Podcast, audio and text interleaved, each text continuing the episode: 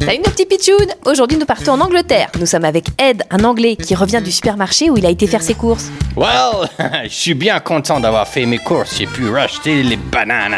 Dis donc, elles viennent d'où vos bananes, Ed J'ai l'impression qu'elles viennent de loin, ça m'étonnerait que les bananes poussent en Angleterre. Mais non, ça m'étonnerait pas, moi. Regarde sur l'étiquette et tu sauras. Oh, wait and see. Il y a quelque chose au milieu des bananes.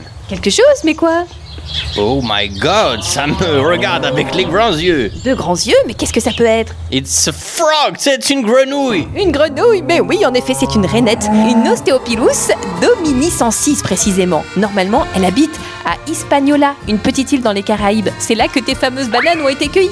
Incredible, Oh, c'est incroyable, c'est trop cool. Elle a fait tout ce petit voyage pour faire l'autre bout du monde jusqu'à chez moi. J'espère qu'elle va se plaire maintenant en Angleterre. Il n'y a plus qu'à acheter un bananier, comme ça elle aura l'impression d'être comme chez elle. Bon week-end les pitchounes et rendez-vous lundi pour une nouvelle actu du jour. Bizarre, drôle, insolite. But always true.